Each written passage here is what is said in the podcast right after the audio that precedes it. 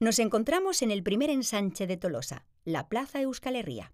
Se trata de una plaza neoclásica del siglo XIX que destaca por su amplitud y simetría.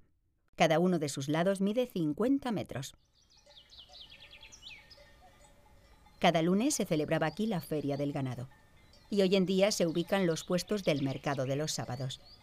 El primer edificio que se construye es el Palacio de Justicia, cuya arquitectura dista del resto. Encima del reloj aún se conserva la balanza, símbolo de la jurisprudencia. También es el motivo por el cual la población local sigue llamándola Plaza Justicia. El palacio también fue cárcel, tanto en el siglo XIX como durante la Guerra Civil. Aquí encarcelaron al famoso poeta José Mari Paraguirre por ser autor de canciones que ensalzaban el nacionalismo vasco, como la conocida Guernica Coarbola.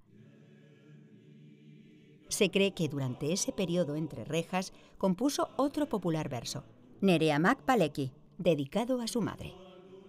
Si traspasar las puertas de este edificio era antes significado de encierro y melancolía, ahora nos traslada al colorido, alegre y mágico mundo de las marionetas.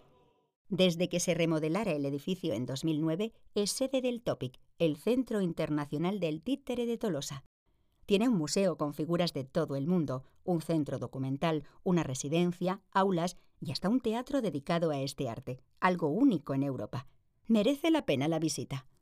También es recomendable recorrer los soportales de la plaza y contemplar las pinturas de los techos, que son obra de cuatro reconocidos artistas locales: Iñaki Epelde, José Luis Longarón, Coldo Jauregui y José Mari Hernández.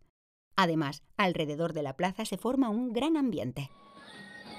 Hablando de ambiente, durante las fiestas es otra de las plazas que alberga momentos clave. La más destacable quizás durante el Día de San Juan, cuando todas las compañías de escopeteros se reúnen para realizar salvas conjuntamente. Justo antes, los gigantes bailan en la mitad de la plaza, mientras que los cabezudos lo hacen en los balcones del Palacio de Justicia. Una bella estampa, sin duda. Volveremos a donde hemos empezado para seguir el recorrido. La Plaza Triángulo.